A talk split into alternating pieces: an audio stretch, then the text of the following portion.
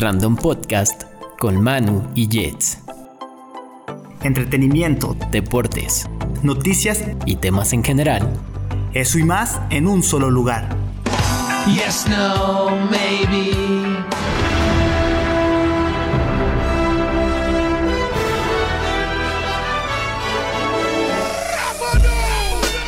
Él me dijo que tú lo mataste. No. Yo soy tu padre. Ahora, Ahora estás, estás en estado random.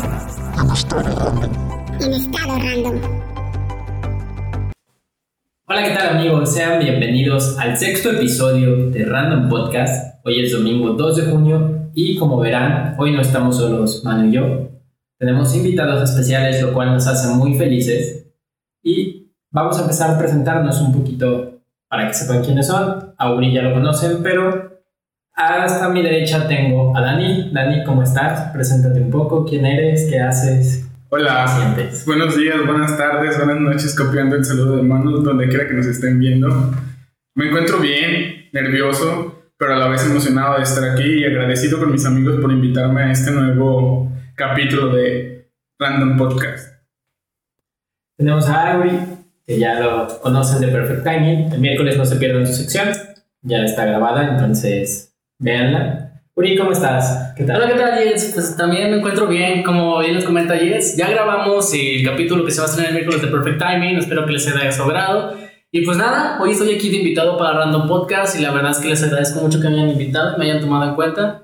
Y pues vamos a compartirles un poco de las experiencias que tenemos y de las cosas que tenemos que platicarles, ¿no? Bueno, y finalmente estoy yo otra vez aquí, este, como dice Jens, en nuestro sexto episodio y pues muy contentos de que se siga subiendo y más contento de tener estos amigos que son amigos de toda la infancia. Sí, es chido, ¿no? Compartir cosas así con banda que conoces de muchísimo tiempo. Neta, es un gusto tenerlos acá. Pero platicamos un poquito. Eh, partimos con una nota, no sé si quieras comentarlo, Manu, y de ahí partimos. Sí, este, bueno, primero no tiene mi resultado de la semana pasada, perdió León, Es triste. Pero pues ya ni modo, esto lo intentamos. Eh, sí, el día de ayer pues fue de sucesos deportivos, ganó Liverpool la Champions, la Champions League y también se enfrentó un mexicano contra Anthony Joshua que era el favorito para ganar la pelea porque tenía invicto y pues ya saben, pues, las condiciones físicas y, y deportivas de, de este deportista. Y pese a que todos esperaban que fuera a darle una paliza, a pesar de que lo tiró una vez, supo reponerse eh, Andy Ruiz y finalmente lo noqueó. Creo que esto es histórico y realmente sí lo es porque es el primer mexicano que se convierte en campeón mundial de peso completo. Y pues la verdad es que viéndolo físicamente, incluso yo no daba un peso por él. O sea, se veía físicamente disminuido e incluso con sobrepeso, si lo podemos llamar, y más bajito y pues ya saben. Sí, es, es curioso cuando en estos eh, temas físicos, de pronto es como el estereotipo de, güey, lo ves y es existe ese prejuicio. Y no se dio la sorpresa, ¿no? Digo, como mexicanos está muy chido porque sí, de pronto, tal vez nadie lo esperaba. Y no sé, es emocionante cuando se tienen resultados así. Se me viene a la mente el resultado de Márquez contra Pacquiao, la vez que Márquez noqueó a Pacquiao. Yo creo que como mexicanos, no sé si ustedes llegaron a ver esa pelea, pero yo la estaba viendo y recuerdo como en, güey, no mames, cuando Pacquiao cayó al piso fue impactante para mí.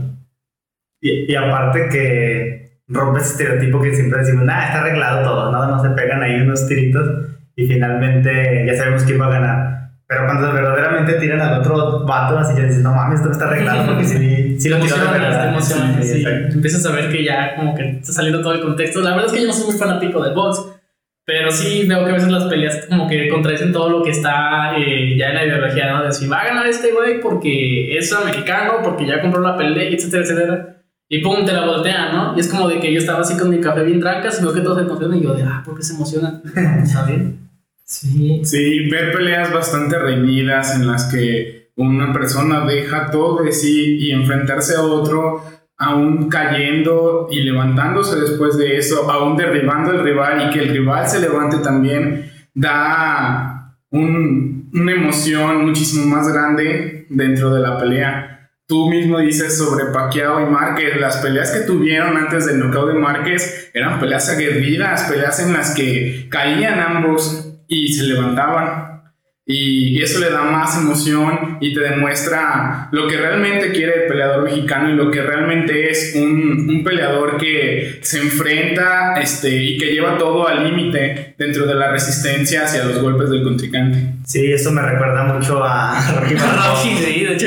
que pese a todos los pronósticos finalmente ganaba y creo que es un buen tema para partir con, con lo que va a regir este, este video, que son las películas que alguna vez ya tratamos de hablar de, de este tema que eran series, películas y streaming y nos fuimos a la riata y terminamos hablando de, de los Blade Blade y de las cartas de Yu-Gi-Oh! y los Oye, pero, pero espera, bueno, yo la verdad, yo no he visto las películas de Rocky. O sea, tampoco. No, o sea, es como que. No, no, o sea, sí, es que todos dicen Rocky, Rocky. Yo de, pues yo nada más me, eh, me imagino si Silvestre Stallone con la boca así como que. Entonces, este, pero no sé, o sea. No, yo, yo la verdad es que sí soy Yo también bastante fan. visto todas. O sea, pero, desde- o sea, ¿cuál es el, el- o quién es el enemigo chido de Rocky o qué? Es que como, como, como todas las sagas, como que le van metiendo un enemigo diferente durante cada temporada. Con tu cada película. Con cada película. En la primera empieza con Apollo Creed, que ya sabes, el gringo chingón que le parte su madre a todos. Y llega Rocky Balboa y lo empata. En la segunda es la revancha, Rocky le gana. En la tercera matan al entrenador de Rocky. Entonces Apollo, que fue su primer rival, se vuelve su entrenador y su amigo. Y él le gana ya. Se llama Cover Bland, algo así. Es un güey que tiene aquí una cresta mamona. En la, en la 4 es cuando enfrenta al ruso, que incluso se habla de que fue parte de la Guerra Fría, o sea, fue como una indirecta de Estados Unidos diciéndole, mira, pinche ruso, aunque tengo minutos me la siguen pelando.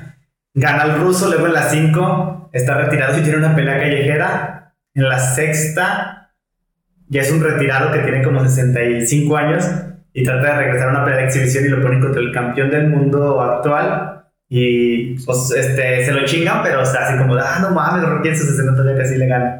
Y finalmente luego llegan estas últimas que son con el hijo de Apollo Creed, este, Oh, ya, ya, por eso, ah, ya. y ahora él es, él es el entrenador. Pero la verdad es que son de esas sagas larguísimas. Sí, es que por ejemplo, yo vi la de Creed y dije, bueno, ya sé, quién es, o qué onda, por qué le está ayudando, o cuál es el compromiso de Rocky con él.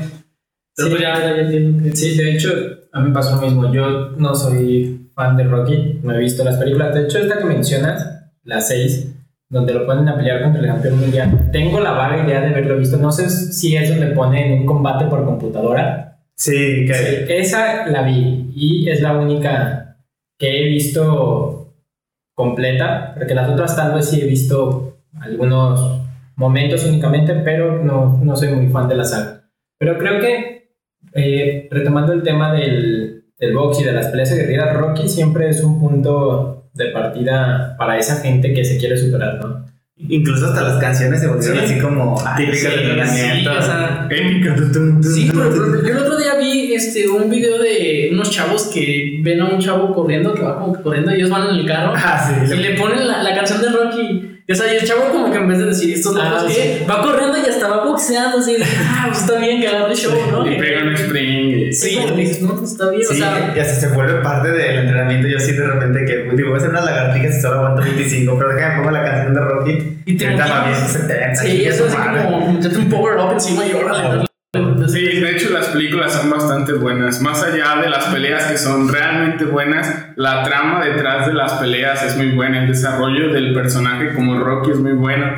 Cómo viene de un barrio bajo, marginado, de que él ciertamente no, no posee muchas cosas este, materiales y cómo, cómo lo seleccionan por casualidad quizá para beneficio de Apollo Creed y cómo este le da una muy buena pelea, Apolo lo reconoce y en la 2 le gana.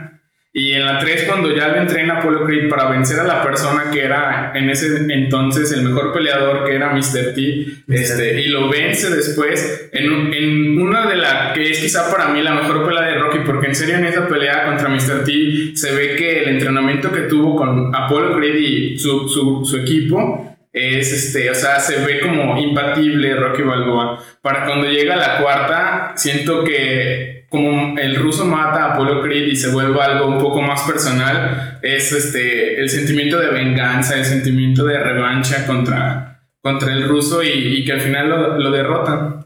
La sexta es muy buena, aunque pierde, pero la trama de que Rocky se sentía, o sea, Rocky ya tenía su restaurante, tenía a su hijo hecho y derecho, y tenía como que una vida pues plena para una persona de su edad, pero aún así dentro de él con cierto resentimiento hacia a lo mejor él mismo o hacia la vida por cómo lo había tratado y cómo él este, quiere como esa revancha contra lo que él sabe que pudo seguir haciendo, porque recordemos que él se retira por una enfermedad. Entonces, él quiere regresar y regresa y, da una muy, muy buena pelea a un campeón que no se había visto este, um, retado por alguien como de su mismo nivel, que no había tenido una buena pelea con ningún peleador porque no había nadie de ese nivel en ese entonces. Oye, y ahorita que lo mencionas, en la 4, este, Iván Draco mata a Apollo Creed.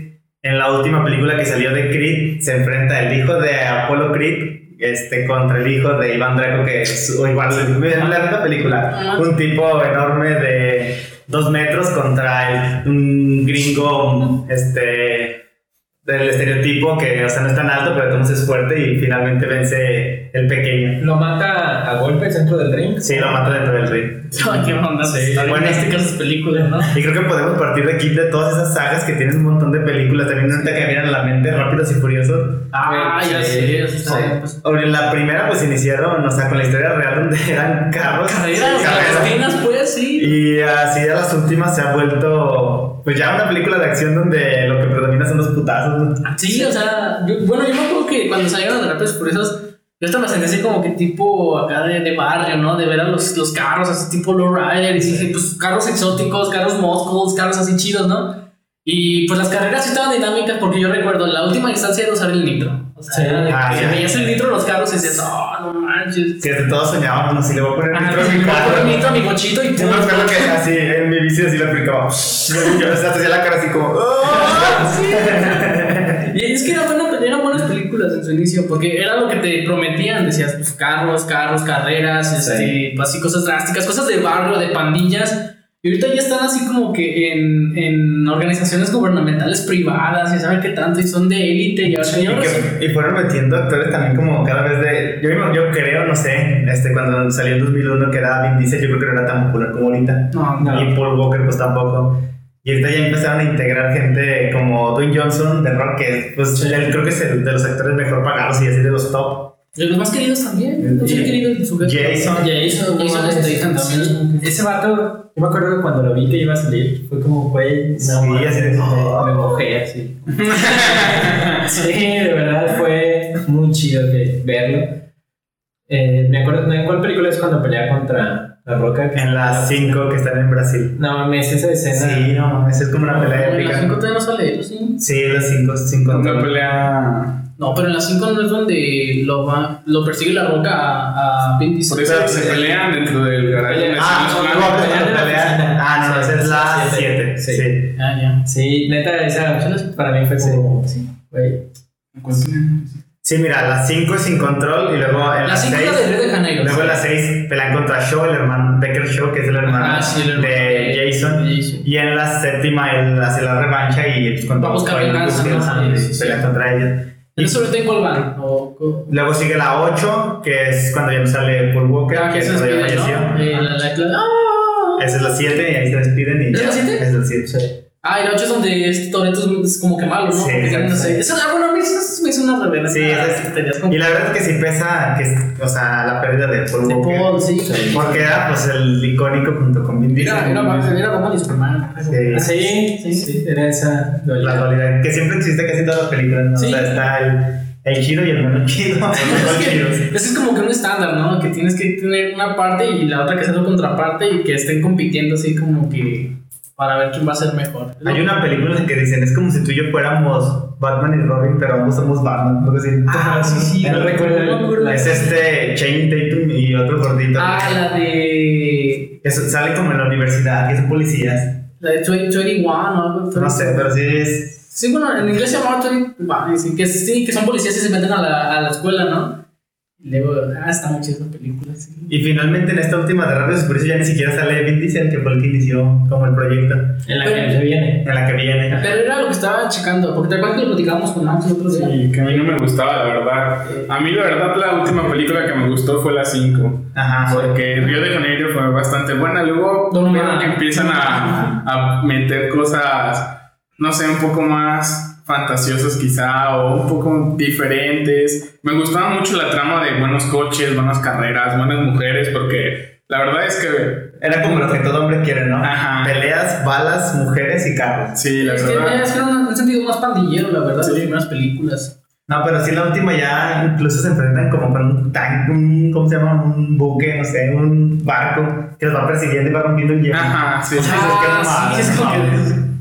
A ver, ahorita en la que dicen, la que va a salir, la de- es que ya no sé, ¿es Rápidos y Furiosos, Hobbs y Shaw? Hobbs y Shaw, creo que O se llama. ¿O es Rápidos y Furiosos presenta a Hobbs y Shaw? Pues creo que parte de la misma historia, pero ya sin los personajes como tal. Y Pues- sale incluso como el malo Idris Elba, que es este que conocemos que salía en Thor. Thor, El- este. ah, ¿Cómo se llama ese el hombre? nombre de este? No, no recuerdo el nombre del personaje. Jaime. el- el guardián de la puerta de Asgard. Sí. Bueno, yo creo que los líderes en sagas pues fueron Marvel. Sí, pues es que. Sí, la de Marvel es icónica. Sí, y de, de Marvel podemos ponernos a hablar. Sí. para- Ah, pues sí, ya para. Uf. Sí, creo que es, es- Bueno, a mí se me viene a la mente una saga más corta retomando el tema de Sylvester Stallone. Los Mercenarios o Los Indestructibles. Ah, de bueno. hecho, sí, sí, sí. Eh, para mí es de mis películas favoritas, la trilogía. Mi favorita es la 2, donde sale Chuck Norris. Sí. Ah, que matan al hermano de Thor, ¿verdad? En la inicio. Al hermano de Thor. Bueno, al hermano de el el Thor. Sí, sí, sí. Es que yo lo así. O sea, no, les pasa que a veces también en una película diga, ah, el hermano de Sí, Thor", claro. Es como que todo de. Es que. Sí, ¿O quién sabe esa película? Capitán América. ¿Cómo que Capitán América? El Es que en sí, o sea, yo creo que ya las películas de Marvel han establecido como que un actor de la vida real ya es un personaje que conocemos así por que le quedó la media. Por ejemplo, Wolverine. Wolverine, Sí, o sea, todos ven a Hugh Jackman o en la de Grand Showman. Ajá. Todos estaban como de, porque Wolverine está cantando.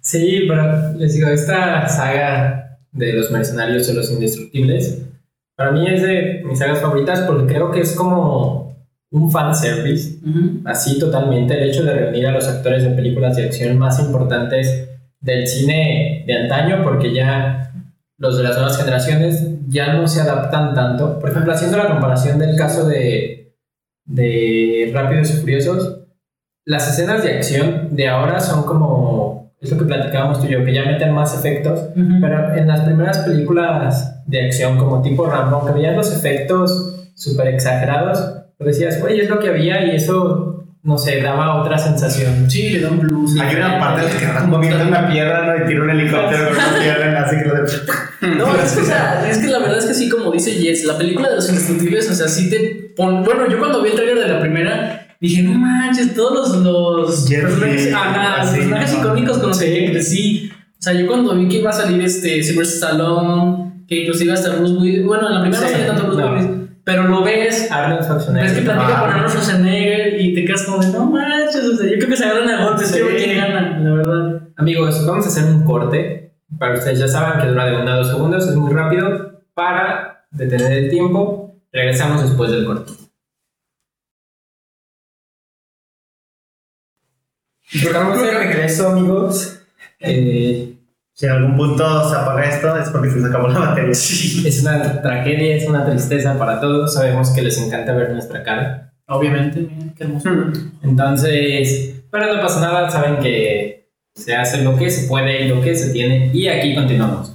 Nos quedamos con el tema de los indestructibles. Creo que salude mucho a esta parte nostálgica en la que vimos desarrollarse un personaje en específico y que fue icónico. A lo mejor a Sylvester Stallone en Rambo, a Jet Li en alguna de sus películas donde solo salía él. O sea, como ellos en. en su- ¿Cuál?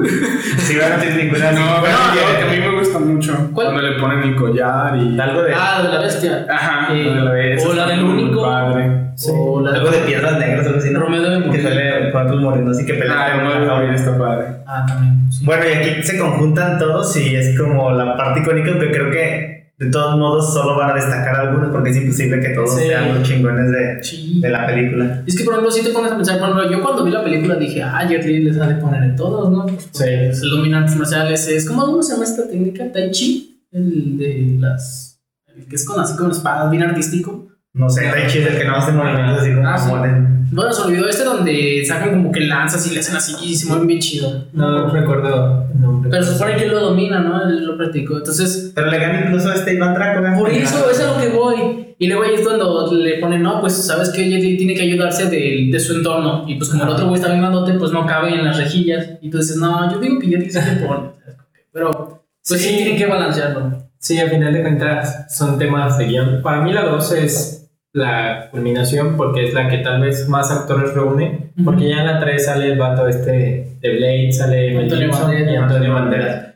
La 3 es la que tal vez tiene una historia que me gusta un poco más, que es la historia de Antonio Banderas, de cómo va narrando su historia y es un personaje como que le cuesta adaptarse, pero que al final ya cuando conoces el por qué es así y que perdió a su equipo en, en batalla, dices, güey, pues está cabrón. Y en esa habla retoman como su edad, ¿no? Así como que. Sí, O sea, es un vergas a pesar de que tiene cierta edad. Pero se supone que en la 3 es donde tratan como que de meter la...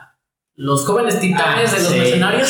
sí, que eh, se supone que se quedan las nuevas generaciones. Ajá. No sé si por ahí se tenga pensado algún proyecto a futuro. La verdad es que yo, no lo veía. No, yo lo dudaría. Sí, yo, yo en lo personal no lo vería porque creo que en, en este momento no hay un actor o actores Que les llegue al nivel de ellos, no, no lo hay.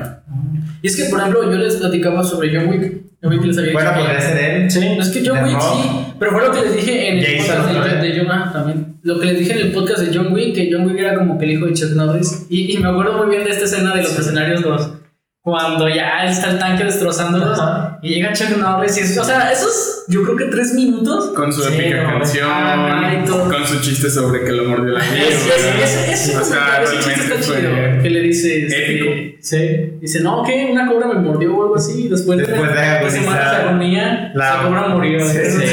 Sí. Sí. Otra de las sagas, o sea, saliéndonos un poquito de tema, Sí. como que últimamente que han marcado Harry Potter. Harry Potter, pues creo que es icónica. Incluso eh, vi que van a escribir otros cuatro libros, algo así, Dani. Sí. pero bueno, a mí no me late la idea, ¿eh? Yo en lo personal ya tuve suficiente. Como que hay cosas que les puede sacar jugo y ya llega un punto donde ya no mames. Es que es como el meme de Bob Esponja. Sí, es que ese meme está, ese meme está, está bien hermoso. O sea, dicen, Patricia, más, que están inflando la, la burbuja. Y que sale la foto, la foto de. ¿Cómo? Yo me ¿Cómo? considero un amplio defensor de Harry Potter. Pero ¿cómo? Siempre estoy en ¿Cómo, lucha ¿Cómo contra se el llama? ¿Cómo se llama? Rowling. Porque él No, subestima J.K. mucho J.K. a Harry Rowling. Potter. No, no, o sea, es que. Es que Siento que ni vamos. siquiera lo he leído, ¿eh? Vamos, es que hay un límite. Y es que sí, o sea, está el. Rowling como de, no puede hacer esto más, tonterías. Me estás hablando de un este, Rápidos y Furiosos que lo está, está más estirado hasta donde no por dinero, la verdad. Sí, sí. Pues sí, y, Oye, y más así que eh, no lo hace por dinero. Pues yo creo que al final- Quizás sí, pero mira, si observas, por ejemplo, o sea, el desarrollo de los siete libros de J se traslada a las películas que hizo sobre esos libros. Y luego hay un precedente, o sea, las películas que salen sobre criaturas mágicas y dónde encontrarlos, Ah, o sea, sí. están hechas sobre un precedente escrito dentro de los mismos libros. Realmente es muy subestimado el mundo mágico dentro de lo que crea, o bueno, sí, el mundo que crea, que crea JK, porque realmente es muy, muy extenso y dentro de las películas quedan muchas cosas abiertas, o sea, las películas se centran dentro de un personaje, no sobre un mundo donde vive ese personaje. El mundo de Harry Potter es muy extenso y muy rico y puede ser muchísimo más este, diversificado, más bien hecho, más bien estudiado, más muchísimo más amplio de lo que se cree. Más, más. ¿Tú crees que los fans lo necesitan? O sea, si te pones a pensarlo así, tú como fan quieres más Harry Potter. O Es que más, no- no, no Harry Potter, más del universo. de Yo Harry Potter. sí, tú dime, ¿no te gustaron este, estas últimas entregas de Criaturas Mágicas? La segunda película fue muy bien hecha, a mí me gustó bastante y te demuestra, por ejemplo, cosas que no ves dentro de las películas de Harry Potter, pero que en los libros te mencionan. Por ejemplo, hechizos sin hablar. En, en la séptima, no, en la sexta peli, en el sexto libro te hablan sobre hechizos no verbales. Y en las películas no te los demuestran. A lo mejor sí Dumbledore hace, pero dices, ah, es que Dumbledore es un cabrón. Pero realmente no. Muchos magos buenos como Snape, McGonagall, incluso Hermione lograba hacer hechizos sin hablar. Logran hacer hechizos, este, eh, muy poderosos sin tener que recurrir a hablar, porque hablar dentro del mundo mágico era como para principiantes, para personas menos poderosas y menos diestras dentro de las artes mágicas. Y eso te lo demuestran pues desde la película 1 cuando hacen este encantamientos protectores para este delimitar un espacio donde se va a desarrollar la, la, la, este, la pelea y ahora con Grindelwald eh, haciendo hechizos a diestra y siniestra muy muy bien hechos este, con efectos creo que muchísimo mejor hechos que en las películas de Harry Potter, porque antes pues tampoco se tenía a lo mejor el presupuesto o la tecnología para hacer esos efectos especiales. Por ejemplo, se ve en la 2 o en la 1 que los efectos sí son un poco menores y ahora están muchísimo mejor hechos, las peleas son mejores. Eh, y creo que la trama en sí es muy bien hecha. Que se separa no de los libros es otra cosa, pero la trama de la, como te la empiezan a armar, pues luce muy bien para una tercera entrega, que ahora está en duda por todos los problemas de Johnny Depp con drogas y con las demandas que tiene sobre las personas a las que... a su esposa más que nada a la que agredió. Pero eso está bien. Bueno, que se dice que agredió, la verdad es que no está comprobado, pero tiene muchos problemas él ahora y está en duda si va a seguir o no con el papel de Grindelwald. Pues yo creo que finalmente, o sea, a uno como fan de algo en específico siempre quiere más de eso. Pero yo creo que todo sí tiene su tope y aunque nos duele a veces ya tiene que, que llegar hasta ahí. Incluso hasta un mismo personaje, por ejemplo, el caso de Hugh Jackman con Wolverine. Obviamente por los fans quisiéramos que siguiera siendo Wolverine hasta que se muriera. Yo lloré, yo lloré. Pero sinceramente en algún punto ya tienes que pues, cortar y matarlo en la película para que cierres ese ciclo interno y decir, no, pues ya ni modo. Es que imagínate que te mueres antes de que se muera el otro. Ya, pues pasó como- al final. Esperen, antes de que Nos vayamos a la Sí, sí, sí, porque me quedo con algo que me da mucha curiosidad. Digamos que el punto Ok. máximo de. Voy a revisar el- la cámara, amigos, en este momento. Llevamos media hora hablando de con la cámara fuera. Eh, ustedes pueden seguir platicando. Bueno, no se crean, espérenme porque quiero comentar. Y efectivamente, amigos, todos hemos quedado sin video. Sin, Bueno, eh, pero ahora nos pueden escuchar. Nos pueden seguir escuchando, que esto es algo muy bonito porque, a final de cuentas, nuestras voces sexys Claro, claro. siempre son un placer. Lo que no saben ustedes es que esta es una dinámica que estamos implementando para ver si están realmente poniendo atención a lo que está pasando.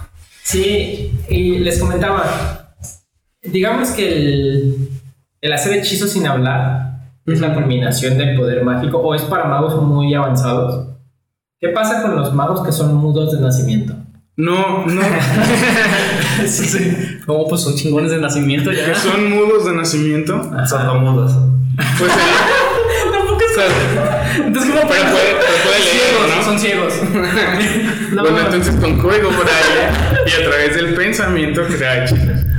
O sea, entonces No, en serio, la- en realidad, pues no necesito, o sea, si no, si no hablas, pues, eh, no sé si recuerdan el Levicorpus que usaban, que era un hechizo en el que lanzaban a su enemigo lejos. En realidad, dentro de los libros te lo manejan como un hechizo que enganchaba a su enemigo y que no era necesario hablarlo para hacerlo y levantarlo del suelo y tenerlo flotando durante un, tiempo. Más que nada era para inhabilitar a la persona este, dentro de un combate.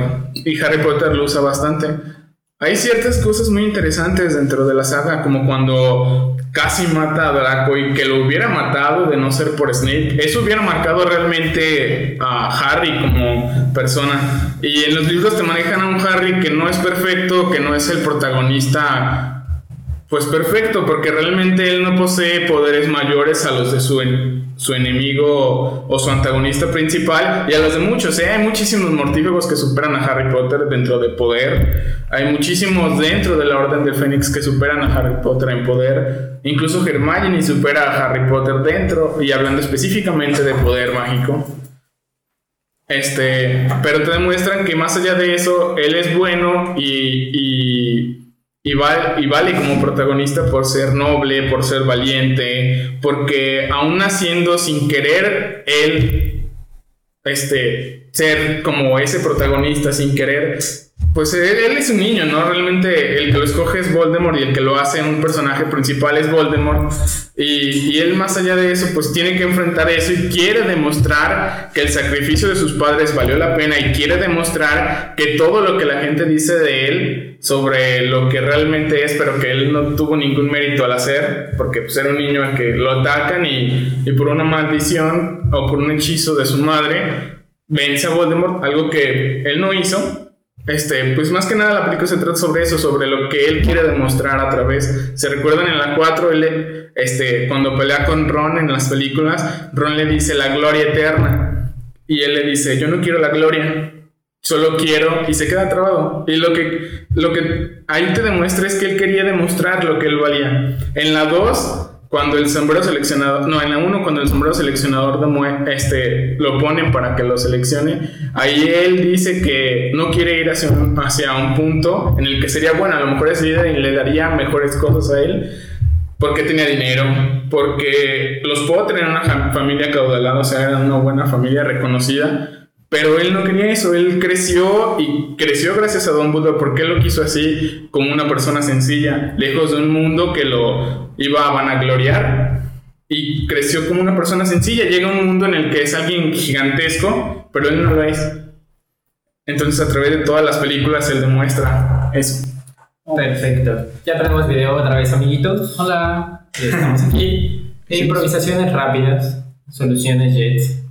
Eh, Esto lo el león. Yo la- sinceramente no soy tan fan de Harry Potter, pero sí puedo reconocer pues que es una saga importante. Aunque creo que también no es como para todo público. O sea, son este tipo de películas que específicamente le gustan a un grupo determinado, pero también está la gente, los, pues ya sabes, los haters siempre que pinches películas aburridas. La, Pues la sí, parte favorita es cuando la apago. Sí, o sea, como todo, siempre va a haber películas que no sean del agrado de otras personas, pues. Sí, lo que tiene muy emblemático y muy bien hecho Harry es que es una película para una generación. ¿Por qué? Porque la 1, o sea, las películas 1, 2, 3, fue hecha para un público menor, ¿eh? No, no tiene escenas, pues... Ajá, no hay muerte, o sea, no hay... Es una escena para un público infantil o a lo mejor de adolescentes, que es una película bien hecha y tiene una trama muy buena y te llama la atención por el mundo que maneja, que era algo que en aquel entonces pues no había. Entonces, esa generación que ve Harry Potter 1 es la misma generación que crece y crece y crece junto con la película. Y llega a, la 4 en una muerte de Cedric Diggory y llega a la 3 en una traición. O sea, y también te demuestran el crecimiento de los personajes desde el punto sentimental. O sea, en la 1 no había como ese romanticismo porque eran niños, en la 2 tampoco, en la 3 te demuestran el primer agarre de mano de Ron y Hermione, en la 4 ya te demuestran a personas más maduras que quieren relaciones, que el baile y esto, y, y te demuestran como, como ese dilema, ¿no? Al que se enfrentan los adolescentes de, ay, ¿cómo la invito? Ah, me da pena. Y, y ahí como que crecen, ¿no? Crecen, crecen, ¿no? O sea, realmente es, es, es algo que te muestra como un ciclo de vida. Es como que Crecen. vamos creciendo conforme va creciendo la película. y te vas- Exactamente. Y a eso es como que lo que, lo que te llega. Ya para los que son más fans, porque yo me considero pues algo fan y, y sí he leído y sí he, sí he visto varias cosas. No. Este, y he leído, aparte de las películas, no me quedé ahí, leí libros, he leído algunas cosas de Pottermore. Entonces sí, sí hay como que un mundo más allá de, de las Pues películas. yo creo que ahorita ya se convirtió de un podcast a un podcast de Harry Potter, ¿no? No, entonces digo, mencionaste en el 4 aparece Diggory, ya tenemos confirmado ahora sí que Robert No, no Pattinson lo digas. ¿Por es, qué lo dices? es Batman. Ah, sí. Bueno, y tam- yéndonos a Robert Pattinson, también las de Crepúsculo, que creo que fueron un... Sí, yo es que, bueno, yo es cuando yo me pregunto, o sea, realmente que es la cultura popular, o sea, realmente tenemos, es la juventud de hoy en día tiene esos fetiches de, de un vampiro, ¿qué onda? Es que no sé, porque ni siquiera me atrevería a decir la juventud de hoy en día, porque digamos, Sí, tiene- tocó que compañeras de la universidad fuesen fans de Crepúsculo. Ajá. Entonces, digamos que fue para una generación, a lo mejor todavía que alcanza a nuestra generación.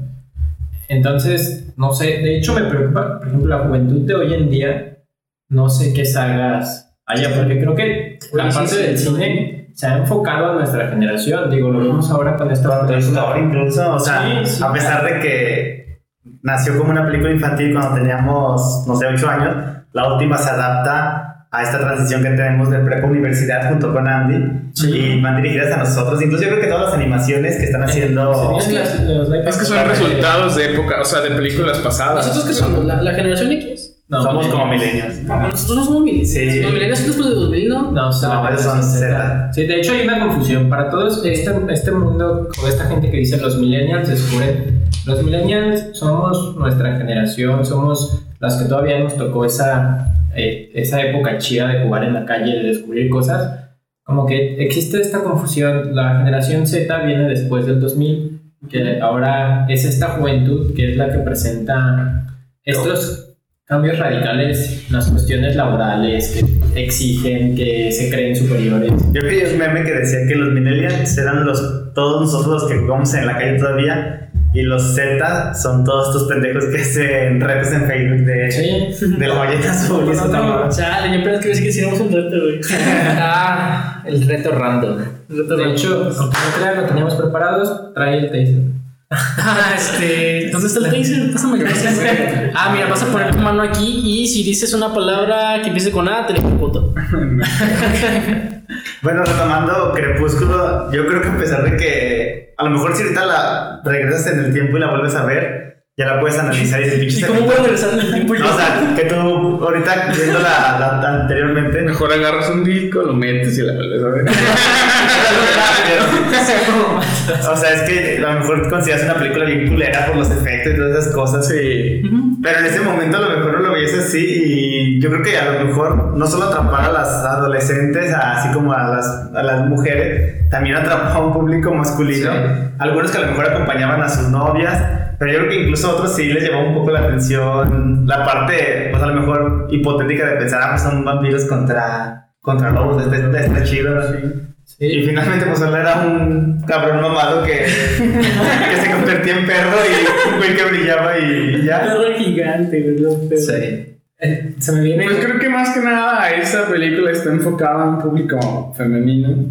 O sea, Es una historia muy romántica. sí, creo que lo que más, o sea, a lo mejor el jalón este de vampiro siempre el lobo te jala, ¿no? O sea, a hombres nos jala. Sí. A las mujeres no tanto, la verdad. Pero la ves y Pero entonces... dices, va a salir un vato mamado sin playera. Exactamente, o sea, desde un punto de vista más romántico, más pasional, de deseo sexual realmente. Ah, ya te 50 sombras de Grey. Sí, sí, pero, o sea, por ejemplo, las de Sombras de Grey son después. O sea, Ah, creo sí, que creo que Crepúsculo también marca un punto como, no sé, para un público adolescente, porque hay películas atrás sexuales, románticas, pero para un público adolescente como que ese... Es como el que inicio, esa, güey. ajá, como que esa barrera de pasión. Sí, incluso de salir sin playera y estar abrazado y que. Sí. O es sea, que si nos pusiéramos a pensar en los tiempos de nuestros padres, como cuáles serían estas tendencias. O sea, ahorita nos tocó vivir así lo de Crepúsculo, nos tocó vivir lo de 50 sombras de Grey, Harry Potter, estos universos, ¿no? Que Pues es que tal vez no había un universo como tal porque no había sagas de películas, pero existían los personajes. Porque, por ejemplo, si lo vamos, si lo trasladamos a esa época, teníamos a la India María, teníamos a Cantinflas, a Pedro Infante, que, por ejemplo, pues Pedro Cantinflas... Infante era como el galán, ¿no? Sí, pues Entonces, tal vez si lo remontamos a, a ese tiempo, no es como que existiese un universo, pero sí existía el mismo personaje. Ajá. Entonces, tal vez eso es lo. O el mismo actor, tal vez, más que el. Bueno, imagino que antes también la distribución de películas gringas a México pues era diferente ahorita. Incluso a lo mejor hasta nosotros somos consumidores en potencia máximos que algún que alguien mismo de Estados Unidos. Es que yo por ejemplo, me pongo a pensar, yo cuando era pequeño, a lo mucho la, la saga que marcó en algún momento fue Star Wars. Sí, sí, Sí, como que... ah.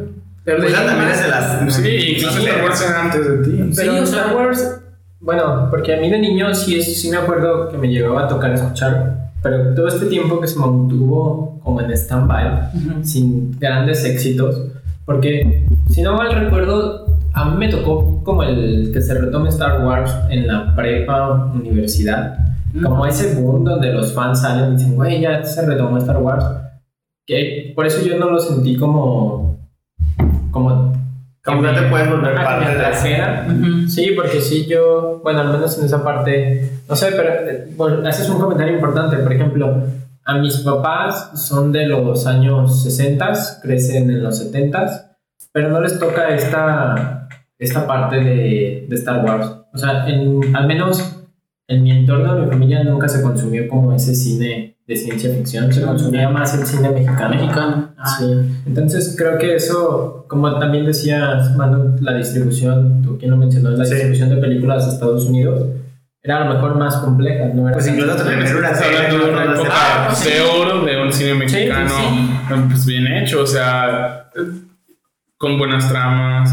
Bueno, tramas de hablar que a lo mejor son novelescas, pero con Pues yo, tramas por- que en aquel entonces. Así comparando con mi papá, o sea, de que sé que le gusta es Rocky, que más o menos sí lo dio como a la El par. Rocky era de aquel tiempo. Pero de ahí en más, o sea, en- de Star Wars o películas así viejitas de que son icónicas a lo mejor.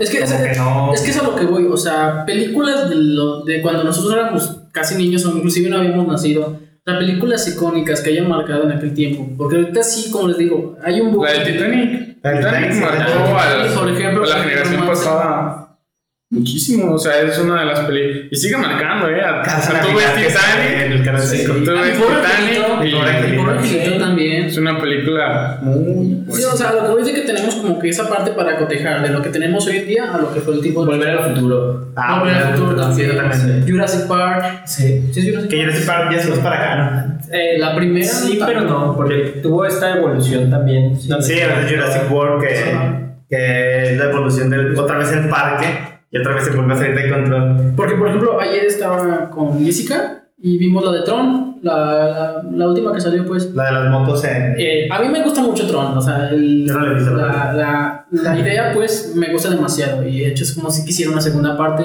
Y en eso veo ahí en la página donde estaba viendo la película que está la de Tron clásica, la, la primerita que salió en el 82. Y te dices, no manches, o sea, nada que ver. Sí, sí, también la de Hulk clásica, la de todo. Avengers, ¿no? O sea, Pero yo creo que ahorita para nosotros ya es difícil ver eso, ¿no? Porque ya estamos acostumbrados a unos efectos tan Bien especializados. exactamente. Que ver a, un- a un Hulk que no habla así ¡ah! y se pone verde y es un vato mamado porque era fisicoculturista. ¿Cómo se llama ese güey? Lu Ferrigno. Lu Ferrigno. O sea, porque él era fisicoculturista y, y ya es una acción. Y ahora estamos acostumbrados a ver un pinche Hulk de dos metros que incluso tiene lentes. y- Sí, Sí, Bien diplomático. o sea, ya es complicado. Hoy incluso, no sé si les pase cuando juegan un videojuego viejito. Sí. O sea, existe esa parte de nostalgia y ah, qué chidos los gráficos, pero pinches gráficos bien Sí, culeros. llega un punto donde. O sea, lo juegas como por lo que le Sí. ¿no? No sé, a mí me tocó jugar el primer Metroid. Ah, de entrada es un juego perrísimo, ¿no? Neta, yo decía, güey. Y, pero esos gráficos, esto que mencionas, que son gráficos súper sencillos, los enemigos solo son las bolitas y las madrestas que van volando, que dices, güey, ¿qué son? Pero, bueno, si los comparas a lo que hay hoy en día, se ve viejo. Existe todo esto de los juegos que no envejecen bien, pero en ese momento yo imagino a un niño de esa época recibir Sí, se le Negros. más chidos. Sí, es que sí, o sea, no. vámonos, o sea, simplemente los regalos, o sea, sí. Sí, Antes yo recuerdo, bueno, cuando estaba más pequeño, a mi hermano le regalan el Super Nintendo. Sí, el de los. Ajá, Sí. o sea, y, este, y mi hermano emocionadísimo y todo. Y ahorita yo me imagino, pues si me regalan un Play me voy a emocionar, pero es como Sí. que, pues. es más esa nostalgia, ¿no? Ajá. Es que yo creo que a nosotros nos tocó ese cambio, ¿no? De mejores cosas tecnológicamente, como ese cambio. O sea, nos tocó a lo mejor una probada del mundo de antes, tecnológicamente Sí. hablando, y ahora el mundo de ahora. Porque pues las nuevas generaciones nacen ya con laptops, con celulares. Sí, sí, con o sea, con iPad, cosas- sí, o Nosotros sea. somos esa transición. Es que, sí, de Exactamente, y podemos como que observarlo así como con mayor Yo también, mi primera consola fue un Super Nintendo. Pero yo, desde que recuerdo, ya estaba en la casa. O sea, no, no tengo claro el momento en que llegó. Que Yo solo recuerdo que ya estaba. Entonces ya nos toca nacer con esa tecnología.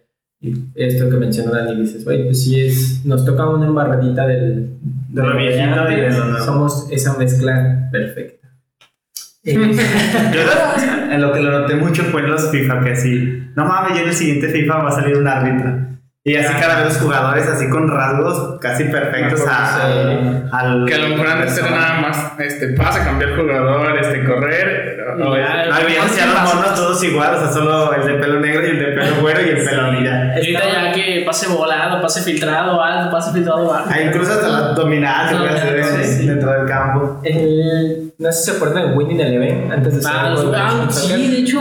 Este, es- yo me acuerdo que el primer Win Eleven que jugué lo vendían aquí en México como Liga Mexicana. en las placitas, en los mercaditos, tianguis, como lo conozcan, están los puestos de discos piratas y lo vendían como Liga Mexicana. Entonces, Winning Eleven en aquel entonces no tenía licencias, pero había modders, gente que se dedica a modificar juegos, que metían a los equipos. De repente sí, veías al León en Winning Eleven y era lo chido, ¿no? Que tú como mexicano jugabas con tus equipos, equipos. De la Liga Mexicana, pero no te lo vendían como Winning Eleven, te lo vendían como el juego de Liga Mexicana. Pero bueno, ya ahora sí, volviendo al, tema de las películas. Yo, este, si ya llegaron a este punto de, de nuestro video, yo les invito a que nos comenten, y lo mismo ahorita para ustedes tres, una película, una película que les haya marcado, una película que les haya encantado tanto y una película que no se cansen de ver, que no importa cuántas veces la hayan visto, la pueden seguir viendo una y otra vez. O las sagas que marcaron sus O vidas. sagas también en su momento, los invito a que lo dejen en los comentarios y nos lo hagan saber para compartirlo con todas las demás personas. ¿Quién se avienta A primero? ver, ¿quién va primero? Yo tengo mi la película que no me canso de ver, Avengers 1. Así, Sí. la he visto, no les exagero, yo creo que unas 17 veces. En serio, la veo y la veo y la veo y me sé los diálogos y me gusta. Es como, güey, se me hace entretenida por lo que marcó en ese momento. Haciendo la comparación con Infinity War y con Endgame, que ya es la culminación, pero ese fue el parteaguas, ¿no? Es como, güey, se reúne el primer grupo de Vengadores. Para mí fue el como, güey, excitante. El primer grupo de superhéroes. Sí. O sea, Que viéramos así en el Sí, cine, pues, la verdad. Sí. Yo creo que no mi película favorita, pero de mis sagas favoritas es Misión Imposible. Y como Tom Cruise, a pesar de los años que sigue haciendo, se la sigue rifando sin muchas partes de dobles. Creo que ninguna, que incluso se cuelga de helicópteros y Sí. hace cosas imposibles. Porque he visto entrevistas donde está esta, este Chris Hemsworth y la que le hace de... Tom. No, la, la, esta... Miss Marvel, la Capitana Marvel. Ah, no, no llama. Brie Larson. Brie Larson, eh, que le dice, este, le dice Chris Hemsworth, ¿por qué haces tus escenas de acción? ¿Por qué eres un Tom Cruise, mujer o qué? Y es como de, ah, pues es cierto, Tom Cruise siempre ha hecho sus escenas de acción. Y creo que esas, a mí esas son mis favoritas, las de Misión Imposible.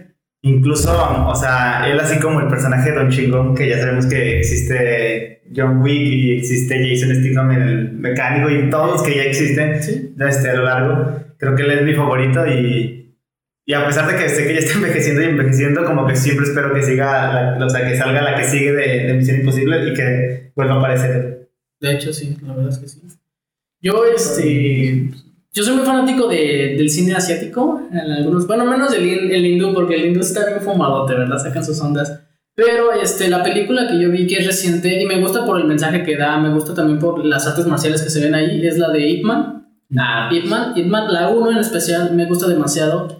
Este, porque te plantea como que esto de lo que pasa en la guerra, ¿no? ¿Es donde sale Mike Tyson en alguna? Él, él está en la 3, Mike Tyson, en la 3. Pero yo creo que la 1 es la que está como que más centrada y enfocada en las artes marciales chinas y en lo que pasó durante la guerra con Japón y todo. Y la verdad es que está muy cruda y muy padre. Y bueno, yo diría que es como que la película que jamás me he cansado de ver. Yo, todos lo saben.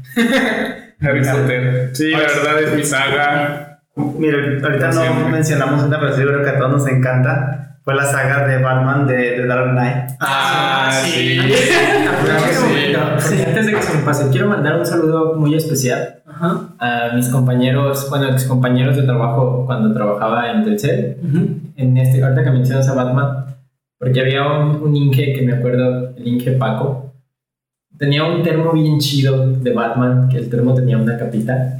Entonces quiero mandar un saludo para ellos, para los Inges que están ahí en el laboratorio, que es Paco, Valente y Ramón. Y para todos los compañeros del CACA, Jorge Resilla, que por ahí luego nos manda sus, sus imágenes de que nos está viendo. Entonces está muy chido, digo, para todos, de verdad fueron compañeros muy especiales. Y les mando un saludo porque ellos se ponían a debatir, así como platicamos nosotros, me identifico mucho. Porque hablaban de videojuegos, de películas. Todo un poco. Sí, entonces convivía muy... Me agradaba ese, ese ambiente laboral. Sí, eso es, bueno, tomando esas de Batman. La, la uno, pues ahí más o menos. Pero pues el intro que Sí, va no, y es un parteaguas para un buen Batman. O sea, te demuestran Sí. que ahí. Te lo plantean este, Ah, exactamente. O sea, que es muy buena. ¿Cómo se llama este actor? Eh, Liam Neeson. No, no, no, no, no. El, Christian Bale. Ajá, Christian Bale. Christian este, te demuestran que es un muy, muy buen este, Batman y un muy buen este, Bruce Wayne. O sea, que es realmente un Sí, Batman muy bueno. Domina bien su alter ego. Exactamente, o sea. Luego la 2, pues está casi imposible de mejorar con un Joker Ah, sí, sí, excepcional. Excepcional, la verdad. No, y es que, por ejemplo, de la 1, este, yo sigo mucho a un, a un actor llamado Liam Neeson, no sé si lo conozcan. Que es el de. Wayne Te voy a encontrar y te voy a matar. Taken, o sea, Taken. Está, está, bueno, está genial. Que sale como Ra's al Ghul. Que sale como Ratas Bull, exactamente. Todos se olvidan que fue el Qui-Gon Jinn. Ah, el de Star Wars, el maestro de Obi-Wan sí, sí. Que después no se muere en la 1, La pero. uno. Donde sale se muere. Ah, bueno. Sí, entonces, Es este. La verdad es que considero que es un buen actor. La mayoría de sus películas me gustan. Y este. Y yo creo que ahí en. Como Razas Bull me gustó, la verdad. Está muy padre. Y pues sí, yo creo que el enemigo, el enemigo de Espantapájaros no me gustó demasiado para Batman. Pero como dice Danny, es un buen parte. Es un buen planteamiento de lo que podría ser un buen Batman. Y ya en la 2, pues obviamente. Sí, el- la 2 es como el boom. Sí. O sea, el, el Batman excelente y el Joker excelente. Sí. Ahí es como que. El antagonismo y el protagonismo a todo lo que da. Y yo creo que una de las cosas que también se debe valorar muy bien en, en las películas de The Dark Knight es la banda sonora. O sea, yo creo que esa banda sonora este, te plantea en la escena y Te hace te, te pone tenso. te jode, no no mames. manches, ¿qué va a pasar o qué? O sea, fue un conglomerado de varias cosas que hicieron una muy, muy buena película. Yo después de ver la 2 dije, no, la 3, o sea, sé si va a estar chida, pero ya no la va a superar. Y creo que la 3 Y creo que la 3 es mejor. Sí, no, la, la 3 tiene banda sonora buenísima, efectos buenísimos, un Bane de- Pasado de lanza. Un Sí. contexto muy chido, o sea, Sí. ver Gotham en caos. Es como que, ay, güey. Incluso ver así Sí. como la caída de Batman y ver Sí. cómo se está recuperando y cómo, cómo está entrenando. Y te da, te da coraje porque o sea, lo ves ahí en el agujero, ves que acá Ben está haciendo su despapalle. Creo que no había una película de Batman que te mostrara eso, así como un Batman derrotado totalmente Mm. y que renace para pues vencer al antagonista. Eso es muy Y le dan un buen seguimiento, ¿no? La 2 se acaba en que ya sabemos que se muere dos caras. Y así como que ahí queda y ahí queda. Y, y ya se retoma en la 3, donde Batman ya está muy barbón, está lastimado de su rodilla, de su cuerpo, y está como avejentado. Pero finalmente todavía regresa a su gloria. Sí, y es que a fin de cuentas estas películas, bueno, yo las considero buenas y las admiro mucho porque plantean cosas que se ven en los cómics desde hace más de 20, 30 años, o sea, décadas atrás, y que la gente apenas está reconociendo y dice, wow, yo, no- yo nunca pensé que a Batman le rompieron la columna, o sea, lo vimos ya mucho tiempo atrás. Y son pequeños gestos que uno como fanático de los cómics, pues agradece que se vean en las películas. Porque, por ejemplo, uno de los gestos más grandes que fue icónico en Endgame, vamos, Capitán América levantando el martillo de Thor. Sí. Fue como de todos, wow, no manches. A mí me voló la cabeza cuando lo vi. Este, pero no me emocionó tanto como aquella imagen donde vi que Superman levanta literalmente el martillo de Thor y sostiene el escudo del Capitán América. Y son imágenes que muy pocas personas conocen, la verdad. Porque sí, hay un cómic donde es Justice League versus Avengers. Y pese a que al inicio entre- entre- empiezan en conflicto, al final luchan por un motivo real. Y ver esa imagen donde Superman levanta el martillo y el escudo, te quedas como de wow, o sea, es como que unir todos los universos en un solo icono. Y son cosas impactantes. ¿Será que algún día podamos ver eso en película? O sea, que llegue la fusión entre DC Yo lo y dudo. Lo dudo mucho por las franquicias que manejan a, a la Liga de la Justicia y a Marvel en sí. o Es sea, como decir que Coca-Cola y Pepsi se van a unir para hacer refresco. Bueno, que finalmente, o sea, es como el morbo y generar Sí, dinero. sí. O sea, yo estoy seguro que, o sea, están los fans de DC, los fans de Marvel, todos vimos toda la saga de Marvel, pero un conjunto yo creo que sería explosión nerd para todo. Es que sí, pero la Justice League no tiene. ese. Bueno, es que ha tenido muy malas películas. Sí, Sí, la verdad es que ha sido muy mal manejado. Bueno, la verdad tal vez en muchos años, porque yo también, pues ya Iron Man, pues ya chingos. O sea, todos de esta Sí, generación sí, ya, pues, ya se la O peló. sea, ya cuando Marvel ya está cerrando apenas como que DC va iniciando en el mundo de live action. Por ejemplo, Shazam tuvo buenas críticas. Eh, Aquaman también levantó un poco, pero ya de, de Aquaman para atrás, lo que es Wonder Woman. Bueno, Wonder Woman, Wonder Woman ya- fue la mejor sí, para Y, sí. y de Dark Knight todas son muy buenas. sí. Pero, Pero ya, por ejemplo, Sí, o sea, el Batman de Superman, Ben Affleck ya fue pésimo y. Incluso a mí no me gustó tanto Escuadrón Suicida. O sea, bueno, tiene sus cosas rescatables, obviamente tiene a Will Smith. Sí. eh, pero así como que, ah, o sea, sí está chida, pero yo tengo las expectativas Más más Sí, yo la verdad, yo a Will Smith lo prefiero en Hombres de Negro, lo prefiero en Bad Boys, por ejemplo. Pero, Que ya no lo van a meter en Hombres de Negro. ah, ya sé, o sea, un Hombres de Negro sin Will Smith, pues no Sí. son Hombres de Negro. Sí. Es que vamos, el tipo es carismático. O sea, a mí me gusta mucho verlo en películas. Soy leyenda fue una de las películas que a mí me gustó. Ah, sí, Leyenda también es de mis películas favoritas. Yo recuerdo un chiste que hace Will Smith y que a lo mejor es- ahora lo van a poner en otros tintes, pero él en la 1 dice, a mí me queda mejor el negro. y fue un chiste bueno, o sea, Sí. hecho por él, o sea, Y en el contexto en el que estaban en, en aquella época. exactamente. Sí, sí, sí. Porque antes, por ejemplo, el comentario que te hace Idris Elba en la de los trailers de Sean y Ajá. ¿eh? el de que soy un Superman negro. O sea, si tú decías eso en el tiempo de, lo, de Will Smith, o sea, Sí. estaba súper racista la película. Bueno, ahorita ya estamos en una En- parte socialmente. que todo tiene que ser socialmente. Todo es políticamente. políticamente incorrecto. Y da igual sea el comentario que hagas, alguien se va a ofender. Sí, sí, sí. Entonces, creo que ahí, pues, digo, si vas a mandar a chingar a su madre pues a todo, ¿no? Es como- Se lo mandas. Sí, porque dice, este, no sé, a mí me queda mejor el negro y un blanco. Sí, Pinche negro, racista. De- sí, no, no, sí. O si una mujer dice algo, así los hombres sentidos bien, así, o sea, siempre me ven. Ahorita ya estamos en una parte donde cualquier tema que tocas puede ser sensible para otros. Sí, sí, todos eso son es- de, de cristal hoy hoy en día, la mayoría. Sí. Y pues de, entre otras sagas también que, que deben mencionar son El Señor de los Anillos. Sí, esa saga es icónica también. Que a lo mejor no tiene muchos fans, porque yo, por ejemplo, conozco gente que dice que eran películas muy largas, pero realmente para los que siguieron las sagas ¿no? son películas muy bien hechas. Muy bien hecha, la trama está muy bien hecha. Las confrontaciones y las batallas creo que marcaron un punto nuevo de confrontaciones a nivel este, medieval en un castillo que quiere ser atacado por pues, una horda. Y creo que está muy bien hecho todo lo que hacen ahí. Meme que decía dos películas en que se basan en destruir un anillo en un monte. Y era El Señor de los Anillos y Secreto en la Montaña. Pero por ejemplo, la, la 3 del Señor de los Anillos, yo creo que para mí es mi favorita. Este, El Retorno del Rey, exactamente. Eh, es, tan- es una película muy bien hecha, muy Sí. bien hecha. La banda sonora es buenísima también. Tiene momentos épicos excelentes. Mi, mi momento épico favorito del Retorno del Rey es este, la carga de los Rohirrim contra, para ayudar a, a este, al, bueno, a, ¿cómo se llama? El Castillo Blanco. Este, ¿Condor? para ayudar a Gondor que está siendo atacado por las fuerzas de, de Mordor. Entonces está muy, muy chido eso. Y que incluso si está este, avalada, por así decirlo, ha ganado Oscars, ¿no? Es una de las películas con más Oscars. Creo que tiene parecida a la de Titanic. Creo que está dentro de las tres películas con más. Y está esta actualidad, ¿no? Perdón, este, No, sí. entre Harry Potter y eso que están los fans de eso, mejor esta es mejor esta, pero Pues que siempre va a existir la dualidad. O sea, siempre al- lo que tú a ti te gusta siempre lo vas a querer defender entre otras cosas. Pero yo creo que un buen crítico reconoce que hay errores en sus franquicias y que hay errores en otras y no se pone como que cotejarlas porque a fin de cuentas te das cuenta de que son universos distintos. Totalmente distintos. Es lo que yo siempre he dicho, no, no puedes comparar esos dos universos y decir que uno es mejor que otro. Yo, en lo personal, este, me gustan ambas sagas, o, o sea, he leído los libros, no todos, pero sí de, de Señor de los Anillos, no todos, pero sí varios libros del Señor de los Anillos. He visto todas las películas en versiones extendidas del Señor de los Anillos. A mí me gusta mucho el Señor de los Anillos. Está muy bien hecho el Señor de los Anillos.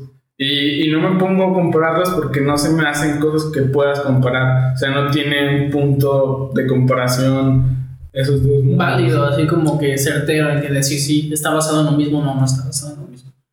Entonces, este, por ejemplo, de lo que he sabido mucho del Señor de los Anillos es que es criticado mucho las otras obras fuera del Hobbit y del Señor de los Anillos como tal, como lo es el Silmarillion. Este, es criticado porque dicen que Tolkien no lo terminó como tal. Tolkien lo que hizo en su tiempo fue hacer un chingo de narración así.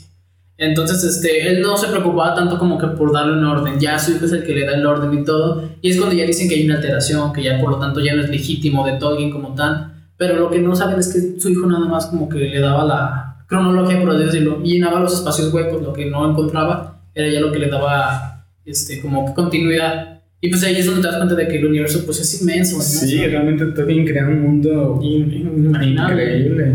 O sea, por ejemplo, eh, El Señor de los Anillos que se basa en la tercera edad de la Tierra De Media. la Tierra Media. Entonces, Se ve la primera, la segunda. Exactamente, te das cuenta de que falta la primera, falta la segunda, y de que si la primera y la segunda son mucho más grandes que la tercera, imagínate todo lo que puede pasar. Si el Hobbit y el Señor de los Anillos se desarrollan en la tercera, no, o sea, así como que queda un hueco muy grande, ¿no? Pero bueno, a fin de cuentas considero que es una de las grandes películas que han marcado, la verdad. De las grandes sagas, sí. Y que finalmente, o sea, siempre van a existir las que son analizadas por gente experta que Ah, analizan sí. obviamente diferentes circunstancias. Y pues las que gustan al público, que son las que se vuelven populares, a veces existe esa misma, o sea, o sea tienen ambas partes y es como cuando estamos viendo los Oscars, a veces, muchas veces, bueno, a mí me pasa que ninguna la he visto porque pues son como cine de arte que yo la verdad no, no lo puedo apreciar. Pero a veces sale, no sé, este cuando ganó Hitler y yo, oh, no yo sí vi esa. Este, o sea, como que, bueno, Sí, está bien chida, la verdad está bien chida, o sea, yo pienso. Sí. Pero finalmente, pues sí, o sea, creo que los comentarios son personales de las películas que nos gustan de acuerdo, pues a... A nuestros gustos, Sí. sí. así que a lo que nos, nos llama la atención.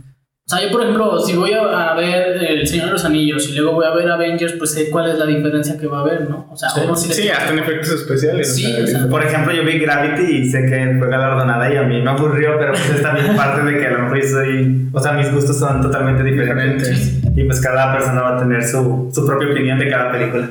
Por ejemplo, ahora la del nuevo Oscar que fue Green Book, que ganó Ah, sí. mejor, Ah, mejor película, ¿no? Ajá. Sí, ganó mejor película. Yo la vi, está, está buena, pero siento que van dirigida como a un público específico. Y que también a lo mejor ya tratas de ver qué pega y dar en ese, en ese blanco, ¿no? Por ejemplo, obviamente se, se atacaba esta parte de, pues, del racismo en, en épocas pasadas. Y pues también como que llega a conmover, ¿no? El mismo caso con Yelixa que muchos este, criticaban, que decían, no, pues nada, porque es una persona de tales rasgos, por eso está llamando la atención. Y que no estaba analizando como tal toda la película. Pero pues, ya saben, siempre va a existir eso. Sí. Sí. Que la verdad a mí Roma no me gusta. No. No, Yo no lo he visto. Ni Roma sabía. a mí no me gusta. No está- Y, la, y la, la verdad, si siendo sinceros, para mí la actuación de Yelitza no está tan buena. O sea, Bueno, ya no podemos decir eso porque decir que son. No, pero ¿sabes pero estoy hablando de actuación, no de Sí, ella sí, como tal. No, y es que yo creo que a fin de cuentas de las cosas que llaman la atención de Roma es precisamente ver esa carencia del nivel de actuación. Es como Es que que- dices, ¿Sabes qué? pues, no es una actriz preparada, pues. Sí, a mí, pero personalmente se, se me antoja por toda la cuestión de saturación que hubo. Ujú. Como que quedé desgastado de todos los comentarios que se hicieron al respecto. Que ay, güey, ya. Yo por eso la vi, porque no me la creía. Sí. Sí, yo dije, tengo que verla para saber qué onda con esta película. Y siempre existen los dos bandos de la gente que decía, no, es que ya no estudió actuación, no sabe actuar. Y otros que se no, es que sí actuó bien. Y así, no mames, yo, yo la verdad, no, o sea, yo Me da no sí, o sea, es como que Sí, poner a. Que está chido, que, o sea, la parte chida pues es que está representando a México a nivel internacional y eso pues sí es lo que se debe de Yo lo que creo es que la trama de la película es lo que pega a lo mejor a nivel, pues, este, a las demás personas. Pero más allá de ella, realmente, a mí no me gusta cómo, cómo hace ella la película, no me gusta. Y yo desde el inicio, o sea, dije, ella no merece ganar ese Oscar. O sea, no, siento que al lado de las actrices que están al, o sea, pues, compitiendo con ella para ese Oscar a mejor actriz, no, pues no, o sea. Qué bueno que está ahí y qué bueno que la reconozcan y todo, pero no, no, creí, no creí nunca que lo fuera a ganar.